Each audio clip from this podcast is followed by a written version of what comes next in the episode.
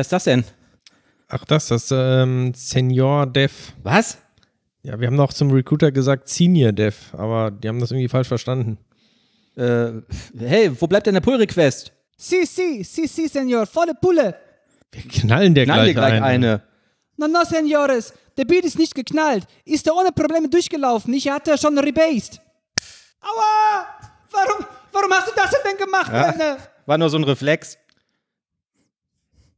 Ich weiß nicht, ich bin gegen den Intro-Gag. Wenn wir irgendwann mal Politiker werden, dann wird das bestimmt gegen uns irgendwie verwendet werden.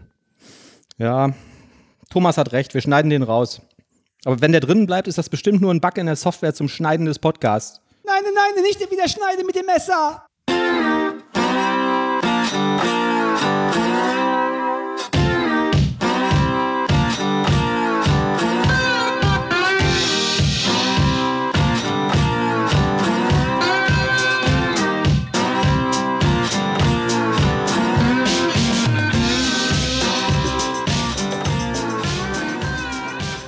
So, hallo, hallo, hallo. So, ich habe es ja gerade noch rechtzeitig geschafft hier. Ähm, Mann, dann komme ich gerade rein hier. Vorne steht schon das Auto vom KSK. Habt ihr schon den Intro-Gag eigentlich gemacht oder machen wir diesmal wieder keinen Intro-Gag? Äh, nee, wir machen keinen. Der war rassistisch. Echt? Ja. Ich bin ja von euch nichts anderes gewohnt. Ne? Also, nicht, nicht lustig. bin ja, ich mag sowas auch nicht, bin ja froh, dass ich nicht dabei war. Ja. Ne? Kommt, aber lasst uns hier darüber sprechen. ähm, ich muss erst mal Hallo sagen. Ne? Hallo, liebe Zuhörer, ich bin völlig durch den Wind, ich bin gerade erst reingekommen hier. Hallo, liebe Zuhörer, wieder auf der Dev Couch. Ähm, diesmal hier, ihr könnt es wahrscheinlich sehen, sind wir in Essen bei mir und sitzen hier gemeinsam. Bei mir ist der Thomas der Krause, der Manuel der Wenk Hallo. und ich bin der Olli der Vogel. Halli, hallo. Ja, ich sehe hier direkt etwas stehen von Wobis Denkzettel. Ja. Wobis, Gibt's die überhaupt noch? Kennt das einer von euch? Ich wollte eigentlich wollte ich prima den Thomas fragen, ob der den Phobis-Denkzettel kennt. Nee, ich habe mal, Phobis sagt mir noch irgendwas ganz dunkel, aber ist auch schon ewig her. Phobis war so ein Computerladen. Ähm, ich weiß gar nicht, wann die erst gegründet wurden. Und die haben immer den ähm, Phobis-Denkzettel veröffentlicht. Und ich habe das jetzt ähm, auf unserem Twitter-Kanal, underscore devcouch, ähm, habe ich das gepostet, zu Ehren von Luigi Colani. Luigi Colani war ja so ein Designer, der jetzt irgendwie äh, in den letzten Tagen gestorben ist. Und der hat für Phobis ähm, Computergehäuse ähm, designt und auch Mäuse und so. Ich packe den Link jetzt gerade nochmal in unsere äh, Notizen und auch in die Show Notes rein zu diesem Phobis Denkzettel. Könnt ihr vielleicht mal draufdrücken, wenn ihr Bock habt. Ähm, ja, also Phobis Computerladen irgendwie, pf, keine Ahnung, Ende der 80er oder so. Die sind irgendwann pleite gegangen von so einem deutschen ähm, der das halt gegründet hat und die hatten halt, das, das, dieser Werbe, der Werbeprospekt von denen hieß halt immer Denkzettel, Phobis Denkzettel. Und ähm, da ist so ein Prospekt von 93 und da war das unglaubliche große Thema Festspeicherplatten. Ja. Da wurde dann immer noch erklärt, was das denn eigentlich ist. Ne? Festspeicherplatten ähneln Disketten. Sie benutzen ebenso magnetisches Material zum Aufzeichnen der Daten. Die Scheiben einer Festplatte sind mit einer deutlich feineren Magnetschicht versehen, die auf einer oder mehreren Aluminiumplatten aufgebracht sind und haben eine wesentlich höhere Aufzeichnungsdichte. Und da konnte man nämlich kaufen den tollen Tower im Luigi Colani Design 486 DX33 für 3298 Euro mit Monitor. Mark wahrscheinlich damals, oder? Äh, Mark, Entschuldigung, genau. Recht hasse. Was ganz geil ist, bei dem Prospekt sind unten drunter dann äh, verschiedene Festplattenoptionen angegeben. Du konntest wählen zwischen einer Western Digital 170 Megabyte oder einer Connor-Platte 170 Megabyte.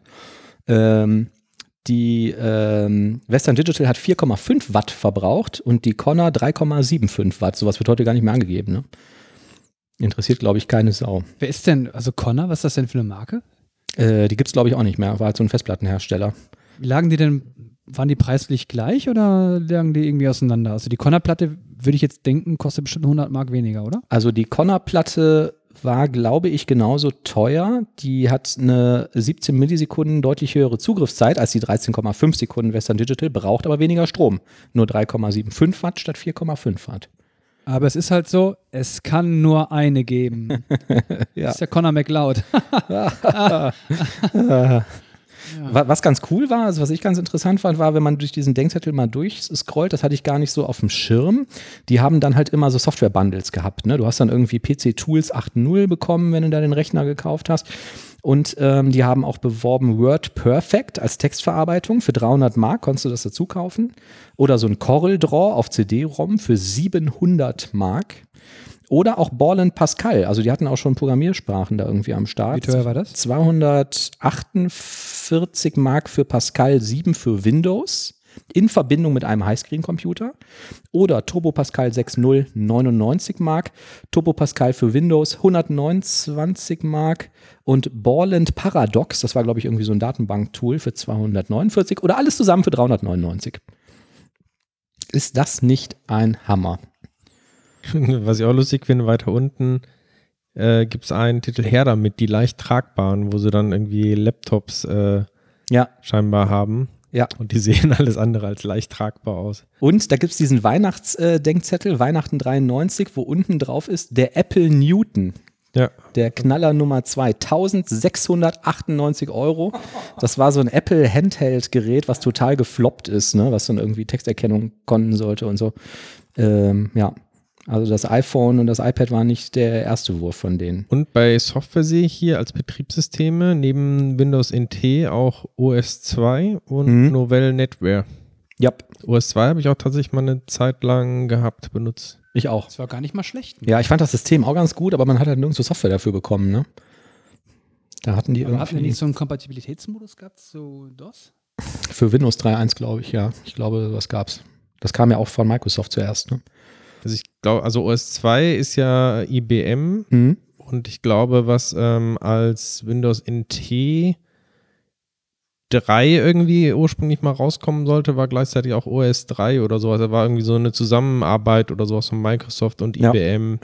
Ich glaube, Microsoft hat das für IBM geschrieben zuerst, ne? Und dann gab es ja diesen riesen Eklat, als man dann den ähm, Microsoft, als man den IBM-Managern mitgeteilt hat, dass das jetzt übrigens nicht mehr kompatibel zu Windows sein wird, weil die irgendwie diesen Layer daraus gebaut haben.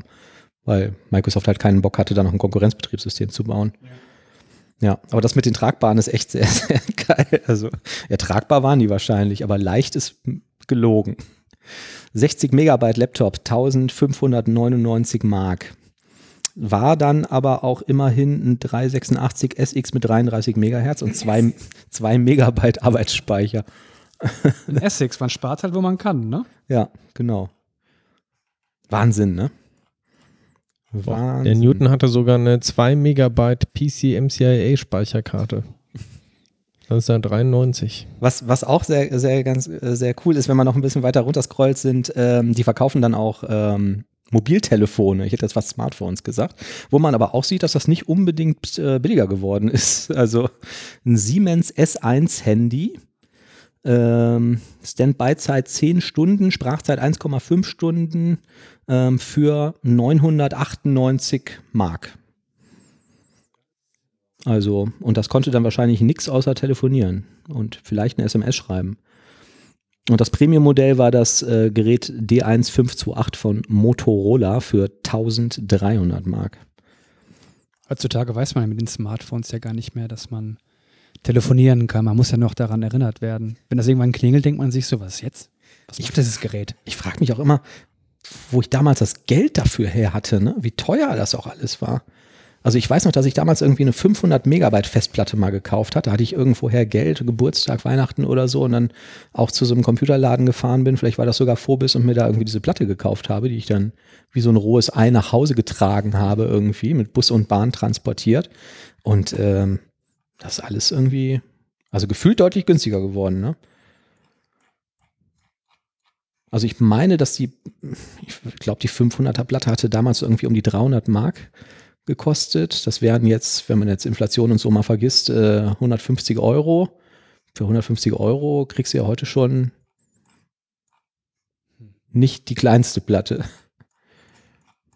Oder Aber wahrscheinlich von der damals- SSD. Damals haben wir noch Prioritäten gesetzt einfach mit solchen Sachen. Ne? Ich weiß noch, wo ich drei Monate lang BAföG nachgezahlt bekommen habe. Bekommen habe. Dann habe ich mir für 900 Mark oder so, was das halt war, erstmal ähm, eine Voodoo 2 Grafikkarte gekauft. Ja. Ja. Ja, also die Preise sind echt äh, gesalzen gewesen. Ne? Also Microsoft Office Standard wird hier angeboten für Windows 95 und NT mit Schedule plus Terminkalender 1500 Mark. Word, Excel, Schedule Plus, was immer das war, und PowerPoint. 1500 Mark. Wahnsinn. Ich kann mich aber auch Hat doch erinnern, dass in meiner Jugend äh, war Office immer unbezahlbar irgendwie. Also wenn du jetzt nicht so ein super Spezialangebot irgendwie hattest, ähm, Ich kannte auch niemanden, der das irgendwie im Original hatte. Kann ich mich ehrlich gesagt auch nicht dran erinnern. Ich habe damals in so einem Computerladen gearbeitet und dann gab es halt manche Leute, die haben das dann gekauft, aber da hat das dann schon nur 500 Mark gekostet oder so. Und dann hast du ja immer noch irgendwie 30 Disketten gehabt oder so. Das war ja hinterher dann noch riesengroß. Äh, ja, echt verrückt, ne? Dann war es heute schon besser, ne? Ja, das ist äh, angenehmer geworden. Ne? Da kaufst du dir so ein Office 365-Abo irgendwie für einen Fuffi und Ja, oder nicht mehr. Ja. Du kannst ja Word Online reicht ja aus für das, was man macht. ja, Open Office, ne? kostet dann gar nichts. Da gab es hier immer noch Star Office 3.1, das war hier das Konkurrenzprodukt für 500 Mark für Windows 95, NT oder 3.x. Mit Star Writer, Star Calc, Star Draw und Star Media 10.000 Cliparts und 5.555 fotorealistische Bilder. Ist das ein Knüller?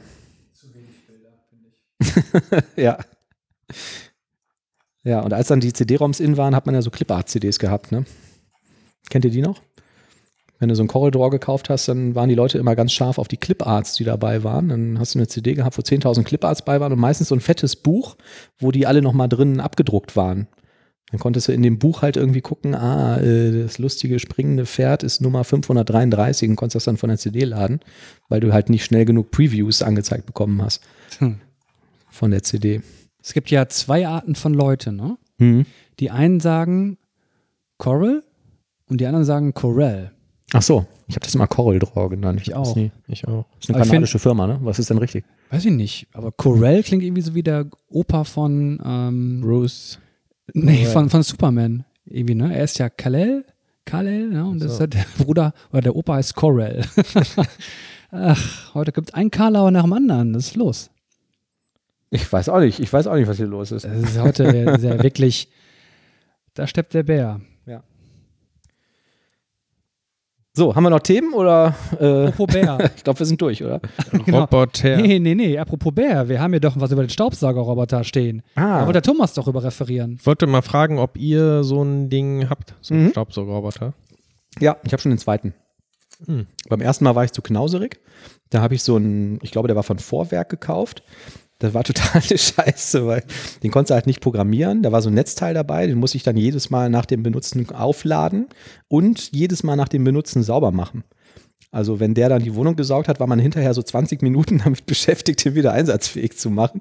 Und irgendwie war das total sinnlos. Hat aber nur 150 Euro gekostet damals. War der denn schon intelligent oder fährt er einfach komplett zufällig durch die Gegend? Nee, der ist Also- chaotisch durch die Gegend gefahren. Der hatte auch nicht so einen, so einen Sensor, dass der irgendwie, also die haben ja heute oft diese Berührungssensoren, dass die irgendwo gegenfahren und das merken und zusätzlich noch so einen Abstandssensor, wo die schon langsamer werden und dann nicht mit Full Power gegen die Wand brettern oder so. Das hatte der auch nicht. Also der ist chaotisch rumgefahren. Und jetzt habe ich so einen Roombar ähm, vor zwei, drei Jahren mal irgendwie beim Prime Day gekauft und da bin ich sehr zufrieden mit. Der hat eine Station, der fährt auch chaotisch rum, macht das aber äh, gefühlt ein bisschen cleverer. Den muss man nicht andauernd sauber machen, kannst über so eine App programmieren und fernsteuern. Den finde ich eigentlich sehr gut. Weißt du noch, wie viel der damals gekostet hat? Der hat um die 300 Euro gekostet, glaube ich. Okay. Könnte ich nachschauen. Warum fragst du? Äh, ich hatte nämlich jetzt auch mal geschaut nach Staubsaugerrobotern, weil ich auch einen kaufen wollte. Hm? und habe auch diverse Tests jetzt gesehen, Stiftung Warentests und so weiter und bin eigentlich darauf gekommen, ähm, das allerbeste Preis-Leistungs-Verhältnis ist halt mit Abstand diese Xiaomi-Dinger quasi. Also Ja. da kriegst du halt das, äh, jetzt nicht mehr das ganz aktuelle Modell, sondern das Vorgängermodell irgendwie für 400 Euro. Ähm, und das hat halt irgendwie alles drin, also mit intelligenter Steuerung, App, ähm, sogar so eine Wischfunktion Mhm. und vergleichbare Modelle von anderen Anbietern, Vorwerk, die kosten irgendwie über 1000 Euro quasi. Mhm. Ähm, Ja. Hat mich schon irgendwie stutzig gemacht, wie die es schaffen, irgendwie so günstig das anzubieten. Ist mir auch nicht klar, aber ist mir habe ich auch gesehen, ja. Also ähm, ich habe einen iRobot Roomba 671 und der hat damals gekostet 260 Euro. Der hat halt so eine äh, ein WLAN, ist, äh, hat so eine Dockingstation. Hier steht Dirt Detect Technologie. Das weiß ich nicht so richtig, ob das wirklich funktioniert. Ähm, also angeblich erkennt er halt Bereiche, wo jetzt irgendwie besonders viel Dreck liegt und dann kurft der da nochmal häufiger rum. Ähm, und ich bin so eigentlich sehr zufrieden damit. Ich habe damals, also was heißt damals, vom äh, letzten Prime Day hatten sie den wieder im Angebot und dann habe ich auch überlegt, noch einen zweiten davon zu kaufen, weil wir haben eine Stufe in der Wohnung und ähm, der steht jetzt halt quasi oben und äh, eigentlich bräuchte man für unten noch einen. Also ich bin ganz zufrieden damit und ähm, was halt auch ganz cool ist, du kannst so Ersatzteile und sowas kriegst du auch in jedem Supermarkt dafür. Das ist vielleicht ein Nachteil, wenn man irgendwie so ein China-Ding kauft, ne? Also diese Wobei, ganzen die sind Bürsten. ja auch so bekannt quasi. Ich kann mir nicht Ja. vorstellen, dass sie keinen Ersatzteil da haben, ne? wenn der wenn die ich- Nachfrage da ist. Ja, habe ich noch nie so wirklich drauf geachtet, Okay. muss ich auch sagen. Aber ich habe halt gesehen, als ich den hatte, so in jedem Supermarkt kriegst du irgendwie Bürsten und irgendwie diese äh, Staubfilter und was da alles irgendwie drin ist und so zum Nachkaufen. Habe ich aber auch noch nie gebraucht. Ja, aber ist denn die Bude danach wirklich so sauber, als ob da wirklich jemand gesaugt hätte? Oder muss man nochmal nachsaugen danach? Also wir haben so einen, so Echtholzboden zu Hause und ähm, es ist schon so, dass du viel, viel seltener saugen musst. Ne? Der fährt halt jeden Tag eine Stunde bei uns rum, äh, wenn wir halt nicht da sind. Und ähm, du musst seltener saugen, ja. Äh, der kommt natürlich nicht dahin, wo du mit dem Staubsauger hinkommst. Also der kann jetzt mal nicht irgendwie Couch einen Meter nach vorne ziehen oder so. Ne? Dafür fährt er aber unter die Couch, wo du vielleicht mit dem Staubsauger auch nicht hinkommst. Also ich bin für uns ganz zufrieden damit. Und was ich Würde auch den auch gehört noch mal kaufen. habe, ähm, ich weiß, mir geht so, wenn ich irgendwie nach einem Jahr mal so einen Schrank irgendwie vorrücke, da ist dann immer unglaublich viel äh, Staub äh, quasi Ja. hinter. Ne? Also es, Klar. Äh, und das soll wohl auch deutlich geringer sein, einfach weil der Staub schon viel früher aufgenommen wird. Also bevor der irgendwo quasi unter das Regal irgendwie äh, durch den Wind getragen wird oder sowas, ist der halt schon auf dem Boden weg, sodass du auch da weniger Staubansammlungen hast an den schwierigen Stellen. Ne? Ja. Ähm, Das stimmt. also auch wenn er da nicht hinkommt. Ja. Also ich habe mir auf jeden Fall mal jetzt so einen Xiaomi S5 geholt ähm, Ach ja. und bin da mal gespannt. Ich habe auch schon geschaut, es gibt da wohl ähm, so alternative Firmwares, die dann auch dieses Nachhausefunken irgendwie abstellen. Ach so, Was weil die aber- in die Cloud funkt, wie deine Wohnung aussieht, oder? genau, das Mhm. haben die aber wohl alle, also sobald die eine App-Integration haben, die gehen nie über das lokale Netzwerk, sondern ähm, alle übers Internet. So. Ja, Ähm, ja, Ja. Also das ist bei unserem auch so. Der verbindet sich mit so einer iRobot Cloud und dann kannst du halt über die App, wenn du mehrere auch hast, kannst du halt irgendwie auf den tippen und sagen, so fahr mal los oder kannst schauen, wie ist der Status, wie ist der Akkustand oder muss der gereinigt werden. Du musst halt ab und zu, musst du den auch mal irgendwie absaugen oder mit dem Lappen abwischen und so von unten. Das sagt er dann aber quasi. Und ähm, äh, ja, das läuft dann auch über so eine Cloud. Aber dadurch, dass der auch chaotisch durch die Gegend fährt, ähm, mach ich, habe ich mir jetzt keine Sorgen gemacht, dass da einer unsere Wohnung hat der so einen vermisst oder so. Fernsteuerungsmodus? Ähm, das heißt, dass du genau sagen kannst, jetzt geradeaus, jetzt links, jetzt rechts oder so? Ja. Nee, hat er nicht. Ja, also ich muss mal genau gucken, vielleicht verwechsel ich das auch, aber ich meine, das ähm, hätte auch der Xiaomi, oder das haben auch Mhm. für die relativ teuren so, also Ja. einige, da hast du dann so einen First-Person-Modus, kannst also tatsächlich irgendwie mit der Kamera sehen, was er sieht und den irgendwie so rumfahren. Oder du drückst quasi auf den Spot dann irgendwie, hier ist gerade Dreck irgendwie und der fährt dann automatisch dahin und macht das weg. Ja. Das klingt sehr lustig, unterhaltsam irgendwie. Ja, stimmt eigentlich. Das heißt, er zeigt dir eine Karte an auf dem Display und du sagst Ja. halt da. Mhm. Cool. Ich habe vor Jahren ähm, mal im, in der CT einen Testbericht gelesen. Ich weiß nicht, ob sich das mittlerweile geändert hat. Ähm, bei denen war aber auch so ein Fazit, dass die Roboter, die den Raum vermessen und die quasi strukturiert irgendwie so Bahnen abfahren, dass das Ergebnis insgesamt nicht unbedingt besser wäre von denen, die halt chaotisch rumfahren. Ne? Das mit dem chaotisch hat halt den Nachteil, das dauert einfach ein bisschen länger. Mhm. Und er fährt dann vielleicht mehrfach über irgendwelche Stellen, aber das muss jetzt nicht heißen, dass das sauberer wird. Und wie lange der braucht, ist mir persönlich egal, weil ich bin ja nicht zu Hause, wenn der rumfährt. Ach so, das ist noch ein Nachteil von dem iRobot, der ist relativ laut. Also mich nervt das, wenn der, ähm, wenn der rumfährt und ich da in der Nähe Wie bin. laut ist der ungefähr? Mach mal nach. Ka- Kann ich nicht. Soll ich jetzt so ein Süßgeräusch machen? Also der macht halt ein relativ hochfrequentes äh, Geräusch und es ist einfach, ich finde das unangenehm. So. Ja, so ähnlich vielleicht wie ein Föhn, Ein bisschen leiser, aber dafür ein bisschen hochfrequenter und es also stört schon. Bring dir doch mal mit das nächste Mal. Hier müsste auch wieder gesaugt werden. Kann ich machen, wenn ich den in die Fahrradgepäcktasche bekomme. Ja, mal schauen. Aber eigentlich, also ich bin zufrieden damit. Ich würde so ein Ding nochmal kaufen. Also es gibt bestimmt Sachen, die vollkommener Quatsch sind, wie so Fensterreinigungsroboter, aber das mit dem Staubsaugen funktioniert ganz gut bei uns. Wieso findest du Fensterputzroboter Quatsch? Ja, weil immer, also ich interessiere mich natürlich prinzipiell dafür, ist ja geil, wenn du irgendein Gerät hast, was dir im Haushalt die Arbeit abnimmt. Aber immer wenn ich so Tests davon im Fernsehen auch sehe und so, dann sieht das schon so aus, als würde das nicht richtig funktionieren. Ja, du brauchst dann wahrscheinlich auch, äh, brauchst für jedes Fenster einen eigenen Roboter oder wie funktioniert das? Also die, die ich gesehen habe, die setzt du quasi einmal drauf von Hand von außen, die saugen sich da irgendwie fest und dann fahren die da die Scheibe rauf und runter. Aber die sehen natürlich nicht, ob das wirklich streifen, streifenfrei ist, die kommen nicht in die letzte Ecke und so, ne? Das ist irgendwie nicht Fallen so die nicht glaub- irgendwie dann mal runter und dann. Keine Ahnung. Ist da jetzt bei den Dingern, die ich gesehen habe, nicht passiert, aber das Ergebnis war halt nicht gut. Aber kann sich ja auch noch was ändern. Ja. Aber du hast den jetzt noch nicht? Ne, der kommt morgen, glaube ich, an. Wie, Also der wird ja nicht verzweifeln bei dir, der Roboter? Das kann passieren. Also, nein, ich will nicht, nein, er holt mich hier raus. Wie funktioniert das denn? Ähm, ähm, hast du den in Deutschland bestellt? ja, Amazon. Ah ja. ja das ging ja, ähm, äh, früher äh, gab es ja, also als die so rauskamen, auch nur die Möglichkeit, die irgendwo im Ausland zu bestellen. Dann gab es ja immer noch Theater mit dem Zoll und so, ne? Aber Ach, müssen wir gucken, ob die da vielleicht deutlich günstiger sind. wenn es den bei Amazon gibt, ähm, ist das ja kein Problem, denke ich. AliExpress oder so, ne? Ja. Und sonst so? Ich glaube, wir sind eigentlich durch, oder haben wir noch Themen? Wisst ihr nicht, was nächste Woche ist? Ich weiß es, ich weiß es. Äh, Thomas? Sag es. Nee. .NET Core 3.0. Richtig. Am Release? 23.09. wird es vorgestellt auf der .NET-Conf. Oh ja. Die .NET-Conf ist so eine Online-Konferenz, ne? Richtig? Ja, es gibt verschiedene Standorte, ne, aber nicht den, ich glaube zumindest nicht den globalen einen Standort. Es gibt so eine Karte, wo überall da so Events stattfinden. Ja. Es gibt auch in Deutschland einige. Hättet ihr gerne dann Inter ein Autogramm von dem Anders Halsberg? Na sicher. Ein Foto mit dem? Ja. Anders Halsberg finde ich deswegen total faszinierend, weil ich damals, ich habe ja letztens irgendwie die Story erzählt, dass ich irgendwie Computerspiele machen wollte und habe dann mit dem Texteditor immer gesehen, hier Borland, C++ und so. Und dann habe ich irgendwann für 69 Mark auch bei so einem Supermarkt bei uns in der Nähe Borland Turbo Pascal gekauft, weil ich dachte, Borland muss irgendwas damit zu tun haben, kann ich Computerspiele mitmachen. Und ähm, dann Jahre später erst rausgefunden habe, dass diese ganzen Turbo-Compiler hat ja ähm, der Halsberg ähm, entwickelt bei Borland.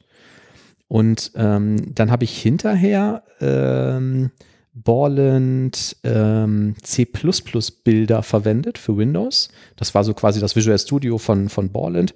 Und die hatten aber ein cooleres Framework. Ne? Bei Microsoft gab es ja das MFC und die hatten so ein komponentenorientiertes, ähm, was irgendwie viel neuer und intuitiver war.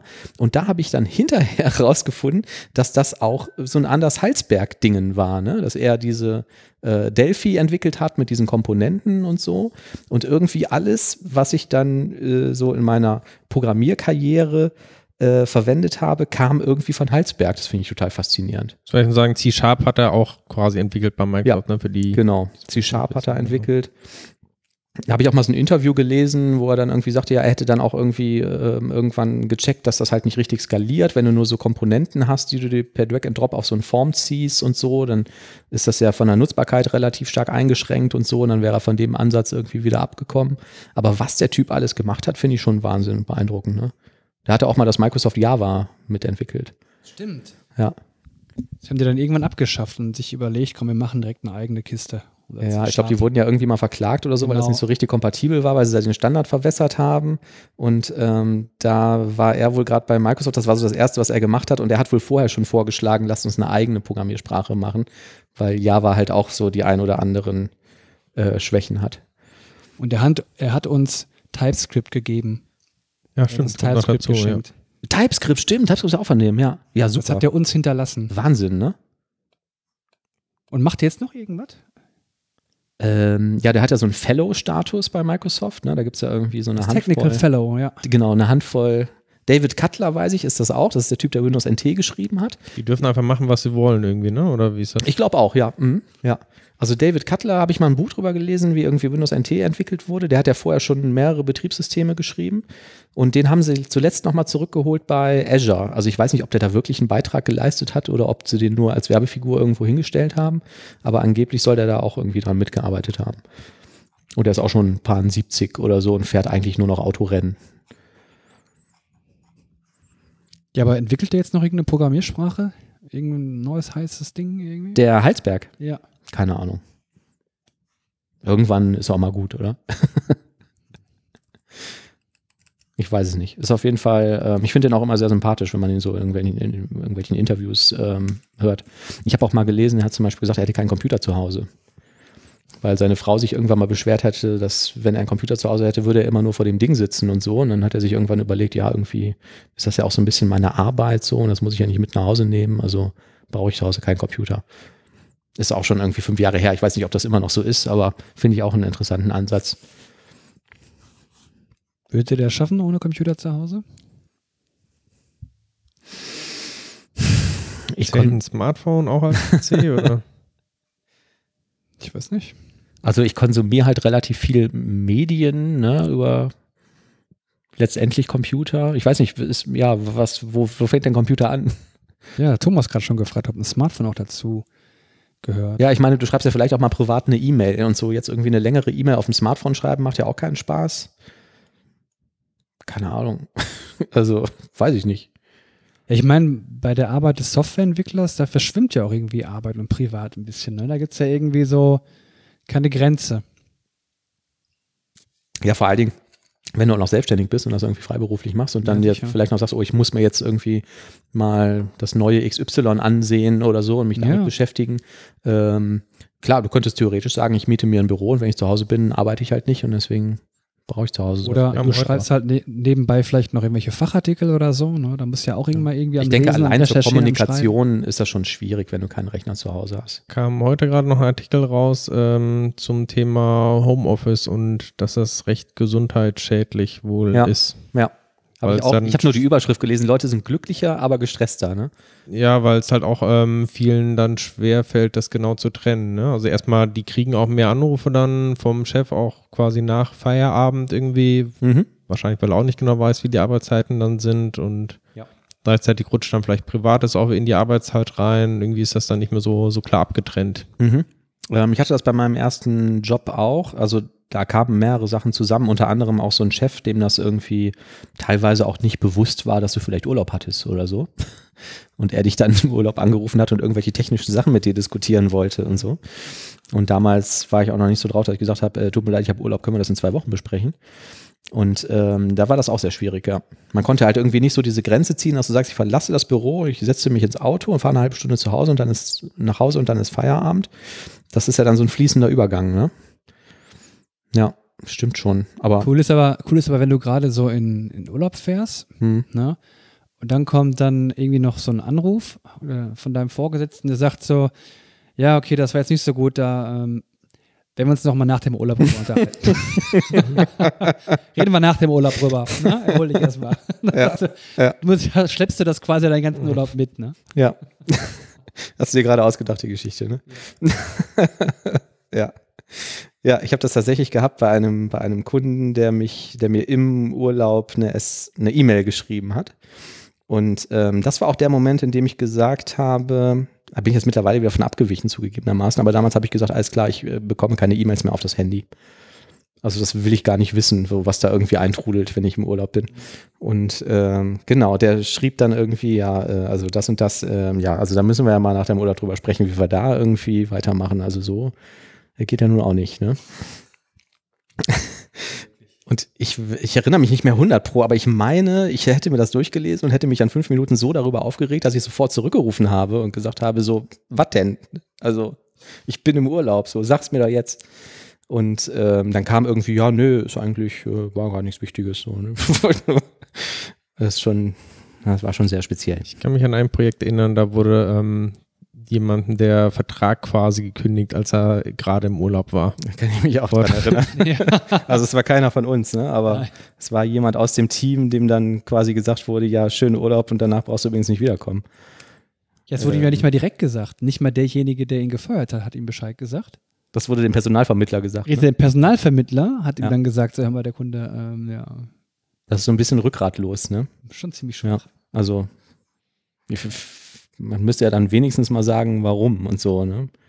Und ich weiß auch nicht, ob derjenige, dem das damals passiert ist, ob der vorher schon irgendwie angezählt wurde, dass vorher schon mal gesagt wurde, hör mal, das und das musst du vielleicht mal ändern oder guck mal hier drauf oder so. Ich glaube, so war das nämlich nicht. Das wurde quasi von heute auf morgen gesagt. Also, naja. Das finde ich auch nicht gut. Also ich finde, zumindest wenn man demjenigen dann halt äh, kündigt und man möchte denjenigen nicht mehr sehen, auf so eine Art und Weise, dann sollte man, denke ich, auch so das Rückgrat besitzen, ihm zu sagen, ja, was schiefgelaufen ist, damit derjenige die Möglichkeit hat zu lernen. Ja. Nämlich das nächste Mal vielleicht die Dinge anders zu machen oder besser zu machen. Ja. Ich meine, Ja, und das ist ja auch eine Entwicklung äh, in, in dem ähm, Projekt. Also wenn du jetzt mal irgendwie was falsch machst oder, oder jemand eine andere Erwartungshaltung an dich hat, dass man dem dann mal sagt, das und das, achtet auch mal bitte drauf oder mach das und das anders oder so, ne? Aber dann einfach sagen, nee, so geht das nicht und tschüss, fand ich schon krass. Also es gibt mit Sicherheit auch mal Kollegen, wo das vollkommen gerechtfertigt ist, wo man irgendwie zum ersten Mal den Code sieht und denkt, da besteht keine Hoffnung mehr. Das brauche ich ihm jetzt auch nicht sagen. So. Ähm, aber das ist ja eher die Ausnahme, ne? Hoffe ich zumindest. Ich weiß nicht, ob wir da immer alle an die gleiche Person denken. Wir sind eigentlich abgeschwiffen von .NET Core 3.0. Was passiert ist, in einer Woche kommt .NET Core 3.0 raus. Juhu. Ja, ich habe schon mal geguckt, ähm, manchmal sieht man, dass Microsoft irgendwie da auch strategisch so vorgeht mit ihren Ankündigungen. Also ich weiß nicht mehr, genau, ob es mit .NET Core 2.0 so war oder mit 2.1. Da konnte man schon ähm, auf äh, GitHub, teilweise NuGet quasi schon die Pakete sehen, aber die wurden noch überhaupt nicht offiziell announced, weil die halt auch auf irgendein Event da gewartet haben. Ach so. Deshalb bin ich mal gespannt. Ich werde die Woche vielleicht mal ab und zu reinschauen, ob es vielleicht vor dem offiziellen Event schon auf, auf GitHub irgendwie die finale Version gibt. Ja. Stimmt, könnte man mal nachschauen. Äh, Aber man muss ja auch dazu sagen, persönlich finde ich jetzt für ASP.NET Core, was mich am meisten interessiert, die Änderung eher recht mau. Also der Fokus war ja schon eher auf dem ganzen ähm, Zeugs, Integration, WPF, WinForms und sowas. was ja vielleicht auch mal ganz gut ist, dass man das eine Zeit lang irgendwie so ein bisschen stabilisieren lässt und so ne, und jetzt nicht sagt, bei 3.0 machen wir jetzt wieder nochmal irgendwie alles anders. Ne? Oder für ein neues Projektdateiformat ein oder so. Wäre ja auch noch eine Option gewesen. Oder machen die das? nee, ne? Macht ihr da schon was Nee, mit mit also- Core 3? Nö, also ich denke, wir werden auch schön bis nächste Woche warten. Aber dann geht's los. Ja. Also die haben wieder so ein tatsächlich Projektdatei-Format. Ähm, hat sich wieder irgendwas geändert mit diesem Meta-Package, was sie irgendwann mit, ich glaube ich, erst mit 2.1 oder 2.2 irgendwie eingeführt haben. Mhm. Ähm, ja, aber Ja. ansonsten überschaubar. Ja. Gut, so als nur als Konsument von diesen Paketen hat man da ja auch nicht damals nicht viel von gemerkt. Ne? Hast dann halt dieses Meta-Package hinzugefügt und fertig. Ne? was war jetzt nochmal dieses Meta-Package? Da hat's mit den älteren Versionen musst du ja jede Abhängigkeit einzeln hinzufügen. Ne? Dann hat sie halt für ASP.NET mit, keine Ahnung, deinem Entity Framework oder sowas, waren das dann halt irgendwie 20 Referenzen, die du da irgendwie zusammen hattest. Und dann haben sie irgendwann dieses äh, Meta-Package äh, eingeführt, um auch die Projektdateien halt entsprechend kleiner zu machen, wo nur noch gesagt hat, okay, ich referenziere jetzt ASP.NET und das war halt dann schon ein relativ großes Subset von irgendwelchen Assemblies, die du halt Mhm. brauchen könntest. ASP.NET All oder so. Ne? Ja, das war denen aber jetzt, glaube ich, wiederum zu groß, weil sie ja eine tatsächliche Neuerung mit 3.0 ist ja, dass sie einige Abhängigkeiten rausgeschmissen haben. Also JSON.NET gibt es keine harte Abhängigkeiten mehr und auch irgendwie Entity Framework ähm, ist auch nicht mehr so fest verdrahtet. Ähm, und in dem Zuge haben sie halt auch dieses Meta-Package dann nochmal angepasst, dass es also deutlich schmaler wieder ist. Stimmt, bei .NET Core äh, 3 haben die doch jetzt ihren eigenen äh, neuen tollen JSON-Serializer, ne? Der jetzt. Genau, die Und schmeißen doch JSON.NET raus sozusagen, ne? Ja, also du kannst immer noch das über so ein äh, Plugin-System quasi immer noch äh, JSON.NET die halt reinziehen, also Dependency Injection. Ähm, aber standardmäßig äh, wird halt der Microsoft eigene benutzt. Der halt deutlich schneller ist, aber wahrscheinlich jetzt in der Anfangsphase nicht ganz alle Features hat von JSON.NET. Ist aber allgemein vom, von der Benamung, Handling, Funktionen und sowas schon recht deutlich an JSON.NET angenähert. Ja. Ähm, was ja ganz cool ist, die, äh, sagtest du ja gerade auch für, zu dieser .NET Release, ähm, also zu der .NET Conf gibt es ja auch so regionale Veranstaltungen. Ich habe jetzt mal geschaut, für uns hier aus dem Ruhrgebiet ähm, oder aus NRW ist die nächste allerdings in Ibbenbüren. Ach, Der ist das Zentrum der .NET Feld. Veranstaltet von Timo B. und zwei anderen Ibbenbüren.net Meetup. Ähm, was da jetzt genau passiert, weiß ich nicht. Feiern Sie mit und erfahren Sie mehr über die Neuerscheinungen. Sie werden sie nicht mehr missen wollen. .NET-Conf, große Auswahl an Live-Sessions mit Referenten aus der Community und .NET Produktteams. Ähm, wir werden die Keynote und die ersten Sessions streamen und bieten eine angenehme Atmosphäre bei Snacks und Drinks. Eine wie immer angeregte Diskussion rund um .NET. Ähm, wart ihr mal bei so, ich stelle mir das jetzt irgendwie merkwürdig vor, das ist doch dann, sitzen da Leute in so einem Raum, gucken sich einen Livestream von dieser, von der Geschichte an. anderthalb Stunden wären wir da. Ja, da ist ein äh, Musikinstrumentenladen, wo ich mal war. Perfekt, da können wir das Angenehme mit Nützlichen doch verbinden. Ja, eigentlich schon. 23. bis 25. September, ja, wäre eine Option. Ja, Ich war mal in Köln gewesen bei Microsoft. Da war die, ähm, da war die Keynote der Bildkonferenz, wurde da angezeigt an so einem großen Screen. mhm. das ist das gleiche dann wahrscheinlich, ne? dass sie das so gestreamt haben oder was? War da viel los? Ja, da war irgendwie, ja, Wurde Pizza wahrscheinlich bestellt. ja, also es gab da was zu essen. Ne? Hinterher gab es auch was zu gewinnen. Da hat man dann solche grotesken Spiele gemacht. Da haben die dann zwei Entwickler genommen und dann gab es da noch dieses auf der Xbox hier dieses, ähm, hier dieses, dieses, dieser, dieses Teppichding, wo man drauf rumspringen konnte und so, ne? Und um was zu gewinnen, quasi eine ReSharper-Lizenz oder irgendwelche Bücher, musstest, musstest du da quasi gegen dein Gegenüber so ein Wettrennen machen. Musstest halt dann rumspringen, die Arme hochheben und so. Ich fand das total entwürdigend. Ich habe mich da nicht beteiligt. So wichtig war mir jetzt eine ReSharper-Lizenz auch nicht, ne? Aber da haben es einige gemacht und die sind auch dann gut weggekommen, ne? Aber ich fand es schon ziemlich peinlich. Ich habe mal, ich weiß nicht, soll ich das erzählen? Doch, ich habe, ja, okay, ich erzähle das mal. Als Windows äh, Vista, was kam nach Vista? Windows 8, ne? Ich meine, es wäre Sieben. Windows 7. Windows 7 war es, genau. Ja, ja, ja, richtig. Äh, Danke. Ähm, da haben die quasi angeboten, du organisierst eine Windows 7 Release Party bei dir zu Hause. Und man hat sich das so vorgestellt, du lädst irgendwie alle deine Freunde zu dir nach Hause ein, die bringen alle ihre Rechner mit und dann wird da schön zusammen Windows 7 installiert. Und da gab es eine Webseite, da konntest du dich bewerben und sagen, ich will so eine Party ausrichten und musstest irgendwie so ein Formular ausfüllen und ein paar Sachen schreiben. Und dann hast du als Gastgeber so ein riesen Paket bekommen, wo alles mögliche Zeugs drin war. Windows 7 Tüten und so Stoffbeutel und Wimpel und Fahnen und Windows 7 Konfetti und bla bla bla bla.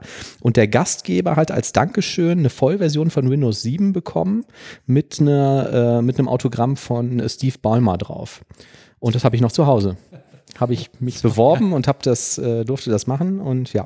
Ah, Du hast so eine Party jetzt abgehalten. Nein, ich habe mich beworben und habe gesagt, ich heiße so eine Party ab und habe das ganze Zeug bekommen.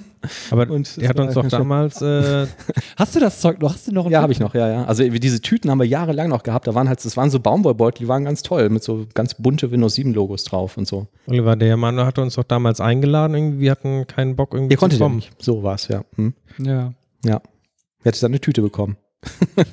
Der Manuel Das hatte mal- irgendwie, die ganze Abteilung hat er eingeladen und am Schluss saß er ganz alleine zu Da Hause. saß er da mit seinem Wimpel, war bitterlich am Weinen, hat Konfetti geschmissen. Und so eine. Död. Windows 7, ole. Das kann ich mir so richtig gut vorstellen. Also ja. ich habe damals, muss ich jetzt mal Entlastung sagen, auch Windows 7 im Bekannten- und Freundeskreis schon sehr stark propagiert, weil ich das doch deutlich besser fand als ähm, Vista davor. Aber diese Party, das hat sich dann tatsächlich doch nicht ergeben. Ich glaube, alles ist besser als Windows Vista. Sogar das neue Betriebssystem, das Huawei implementiert, ist wahrscheinlich besser als Windows Vista. Das heißt Huawei. Wie? Huawei. Ach so. Arbeitest du auch schon für die, für die anderen? Ist das, gibt es eigentlich noch Support? Wird das noch supported, Windows Vista? Nee, ne? das hat man, glaube ich, schnell verdrängt. Was ich ganz geil fand bei Windows Vista waren eigentlich diese, ähm, wie haben die das genannt, diese Widgets, die du auf den Desktop ziehen konntest. Die hatten doch so verschiedene Widgets, wie Diese- zum Beispiel CPU-Auslastung als Widget auf dem Desktop und so. Die Ne? Sidebar, ne? Ja, die Sidebar kam dann hinterher, aber du konntest, ähm, ich weiß nicht mehr genau, wie das technisch funktionierte. Du musstest, glaube ich, irgendwie sagen, ich will den Desktop personalisieren und hattest dann so ein Set von Widgets, das du da draufziehen konntest. Irgendwann haben sie das abgeschaltet, weil das irgendwelche Sicherheitslücken hatte, die sie wohl, glaube ich, auch nicht in den Griff bekommen haben. Aber ich fand das an sich nicht schlecht. Apple hatte das zeitgleich, aber bei denen musstest du immer eine Taste drücken. Und hinterher ist das auch in die Sidebar gewandert. Ähm, aber das war dann ja immer so ein bisschen eine Pull-Information, während du das bei, mit diesen Widgets immer auf dem Desktop hattest. Fand ich eigentlich den besseren Ansatz. Warum das jetzt so generell weggeflogen ist, weiß ich auch nicht. Ja, ich fand vor allem dieses, dieses Widget mit dieser Gouge für die Prozessorauslastung. Ja, genau, das war wie so, wie so ein Tacho, ne? gelb oder total rot. Mhm. Ja, Irgendwas das, dazwischen gab es eigentlich. wahrscheinlich, weil das, das Widget selber irgendwie dauerhaft 20% CPU ja, das stimmt, genau. hat. Fürs Rendering. Ich da gibt es immer nur, nur ein Boolean-Wert wird darüber übergeben. Ist vollkommen ausgelastet, true, false. Ja, Nullable Boolean.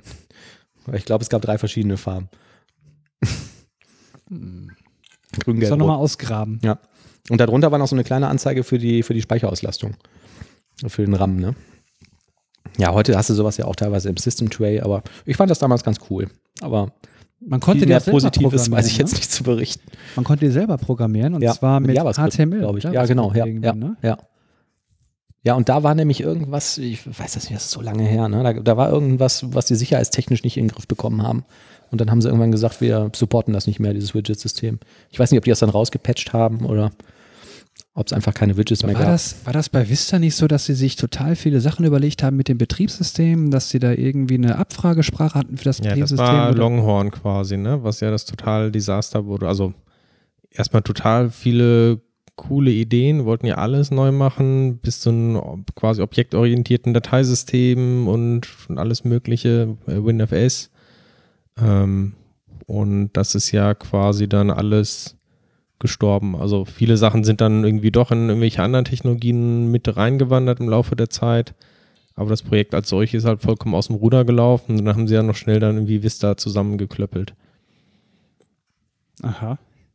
Also Longhorn sollte eigentlich ein eigenes, anderes Betriebssystem Das werden. war der Codename quasi. Windows Longhorn, ähm, die haben halt Jahre entwickelt, aber es war, ist irgendwie nie wirklich über ein Beta-Stadium hinaus, ähm, hat, ja. Dann, haben, den, dann haben Mhm. die ein Subset genommen haben gesagt, ja, das nehmen wir jetzt Windows Vista. Ich glaube, die haben das komplett quasi ähm, zur Seite gestellt. Das war damals auch noch die Zeit, als Windows XP aktuell war. Dann kam diese ganze Thema, Windows XP ist total unsicher. Gab es ja mehrere Exploits irgendwie, die das System komplett kaputt gemacht haben. Das heißt, Microsoft hat irgendwie enorm viele Ressourcen dann draufgesteckt, um Windows XP irgendwie halbwegs äh, sicher zu machen. Hat diese ganze Secure Computing Initiative da irgendwie bei denen äh, gemacht. Oder ich weiß gar nicht, wie sie heißt, Security First, wie auch immer. Mhm. Ähm, das hat halt irgendwie nochmal das Ganze dann verzögert und ja, irgendwann haben sie dann halt da Reißleine gezogen und gesagt, nee, das äh, läuft hier irgendwie nicht und haben halt auch irgendwie an zu vielen Stellen gleichzeitig halt irgendwie entwickeln. Das hat das alles dann zusammen nicht mehr richtig funktioniert, ähm, war total instabil. Und dann haben sie halt einfach äh, ein paar wenige Features irgendwie gemacht und ähm, das halt Windows Vista genannt. Und Longhorn ist komplett eingestellt worden. Die haben dann halt nur manche von den Technologien, die da halt entwickelt wurden, die sind dann später halt in irgendwelchen anderen Produkten aufgegangen. Also zum Beispiel irgendwie, was sie jetzt hier für WinFS irgendwie machen wollten mit intelligente Suche und sowas, sind manche Sachen irgendwie in den SQL-Server da mit reingelaufen und so weiter. Darum war Windows Vista auch so gut. Es gibt aber noch, ähm, gibt es bestimmt noch auf YouTube zu finden, ähm, so Werbevideos von WinFS, wo die so ein bisschen gezeigt haben, irgendwie, was sie sich darunter vorstellen, was da irgendwie möglich ist. Ich weiß nicht, ob das jetzt so Fakes waren oder ob das schon fertig waren, aber es gab von Microsoft quasi auch schon so mehr oder weniger offizielle Produktankündigungen, wie jetzt das tolle neue ähm, Filesystem funktionieren soll. Das war ähm, ganz beeindruckend. Und bei Security ist mir gerade auch noch eingefallen, das war auch ähm, ganz cool. Die haben ja dann irgendwann herausgefunden, ähm, XP ähm, gab es ja immer wieder Security Leaks wegen Buffer Overflows. Und ähm, haben dann gesagt, so ähm, 95 Prozent dieser Buffer-Overflows passieren wegen String-Copy in C++. Und wer von uns mal ähm, C++ gemacht hat, kennt ja irgendwie String-Copy, also strcpy. Und dann gibst du dem zwei Strings, also das sind ja in C++ Char-Pointer oder äh, Char-Array-Pointer. Und ähm, String-Copy funktioniert ja dann so, dass der durch das äh, Quell-Array durchläuft, bis er auf einen Backslash 0 trifft, weil da ist der String zu Ende, ne, die sind ja 0 terminiert, und kopiert das in das zweite. Und ähm, dann haben die den C++-Compiler von Microsoft geändert und haben gesagt, das kriegt einen dritten Parameter und es muss eine Länge angegeben werden, weil das irgendwie das typische Einfallstor für ähm, Buffer-Overflow-Errors ist, ne, indem du einfach den Quellstring irgendwie manipulierst. Und ähm, haben das komplette Betriebssystem neu kompiliert, mussten einen Haufen ändern, weil du halt immer diese Stringlängen jetzt angeben musstest. Und dann bei Service Pack 1 haben die quasi einmal das komplette Betriebssystem ausgetauscht gegen diese, wegen dieser neuen String-Copy-Variante. Das war dann auch riesengroß. Das war irgendwie fast so groß wie eine Neuinstallation, dieses erste Service Pack, weil die einmal alles getauscht haben. Ja, ich glaube, genau das war halt die Sache, wo die halt enorm viel irgendwie Aufwand reinstecken mussten ja. und entsprechend dann nicht ja. mit Longhorn vorankamen. Ja, wenn du dir vorstellst, du hast das komplette Windows-Betriebssystem und musst jedes String-Copy da drin einmal anpassen, ne? Hm. Schon beeindruckt, glaube ich. ja, da muss schon ein bisschen Wasser den Rhein runterfließen, ne? Genau. Ja, das waren noch Zeiten. Heute ist irgendwie, ähm, haben wir äh, die Geschichten von damals, ne? Mit dem Phobis-Denkzettel. Apropos, Geschichten von damals. Was ja. ist eigentlich jetzt hier mit unserer Wette geworden wegen dem Brexit? Weißt du, den Kasten Bier. Das ist, glaube ich, noch nicht entschieden, ne? Es wird immer spannender, ne? Ja, also man genau. weiß nicht genau, was passiert. Hintergrund ist, der treue Zuhörer wird es sicherlich noch wissen, Manuel und ich haben gewettet um einen Kasten Bier. Ob es zu einem Brexit kommt oder nicht. Ich bin der Ansicht, nein, es wird niemals zu einem Brexit kommen. Manuel sagt, auf jeden Fall wird es so kommen. Mhm.